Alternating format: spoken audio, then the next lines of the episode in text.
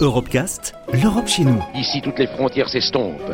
Ici, tous les pays épris de justice et de liberté deviennent un seul et même pays, le pays des hommes. Sur Euradio. À voter. En période de vote, les électeurs européens sont particulièrement attentifs au traitement de l'information, en particulier sur les sujets d'actualité.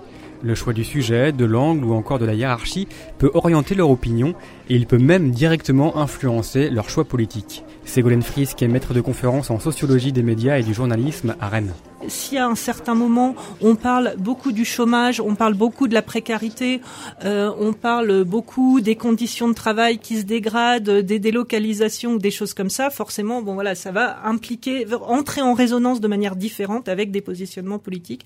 Là, en l'occurrence, plutôt à gauche. Mais euh, si euh, à, l'opposé, les thématiques euh, d'immigration, on a eu quand même un exemple sur une élection où l'agression d'une personne âgée chez lui juste vraiment juste le jour avant l'élection, ça a pu aussi attiser certaines peurs. Donc voilà, il y a aussi le, les thèmes, la hiérarchie de l'information, et puis l'angle dans les, les, modes de traitement. Hein. un même sujet peut être traité de manière différente et faire écho.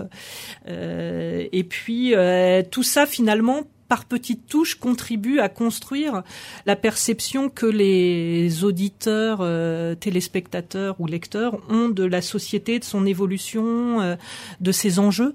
Et donc indirectement, c'est sûr que les médias euh, influencent à travers tout ça euh, les perceptions et donc indirectement euh, les choix politiques. Martin Lang coordonne le Conseil Quarter pour les affaires européennes, une organisation qui œuvre pour aider les citoyens européens à mieux lutter contre les peurs et la mésinformation. Et il pointe également du doigt lui aussi l'orientation idéologique de certains médias, mais ce n'est pas vraiment ce qui l'inquiète le plus. Il est au micro de Colin Orenbeck à Bruxelles. Il y a certaines parties des médias qui ont une perspective très fixe sur le monde, euh, une idéologie qui euh, est très visible dans leurs reportages.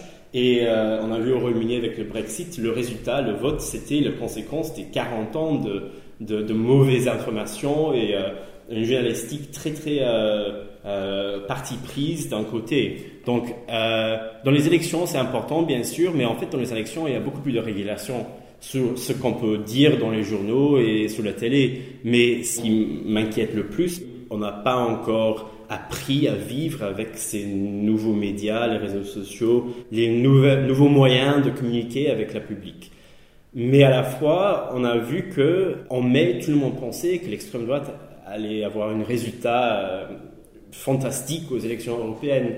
Mais en fait, même s'ils ont euh, un peu gagné des voix, c'était pas le, le grand victoire que tout le monde craignait. Donc, j'ai quand même de la confiance dans la public européenne de pouvoir décider ce qui est vrai et ce qui est faux, ou ce qui est positif et ce qui est nocif comme information. Des fausses informations ou une vision tronquée, biaisée de l'information. C'est Golden Frisk. J'allais dire, c'est aussi vieux que l'information, euh, en tout cas euh, médiatique, autonome, euh, telle qu'elle s'est développée à partir du milieu du 19e siècle. Donc, il faut pas forcément tout penser de manière complètement comme une disruption ou, ou, entièrement nouveau. Il y a déjà aussi des, des dispositifs pour encadrer, contrer les, les fausses nouvelles, la diffusion de fausses nouvelles, euh, donc euh, pour des choses qui sont vraiment manifestes et qui pourraient avoir une influence directe. Mais après, c'est vrai que pour euh, le champ de l'information légitime, lui-même, on en a vu des exemples ces jours-ci, n'est pas exempt de problèmes, de critiques. Et donc après, forcément, les gens, quand ils verront des nouvelles de ce même type mais fausses, finalement, ça contribue à la délégitimation du champ médiatique dominant aussi. la lutte, elle n'est pas que contre contre les fake news, elle est aussi euh, pour une meilleure régulation et autorégulation de la, la production et de la circulation euh, de l'information. L'influence des médias en période de vote fera l'objet d'un débat ce jeudi au Forum mondial sur la démocratie à Strasbourg. Retrouvez l'intégralité des Europecast sur euradio.fr.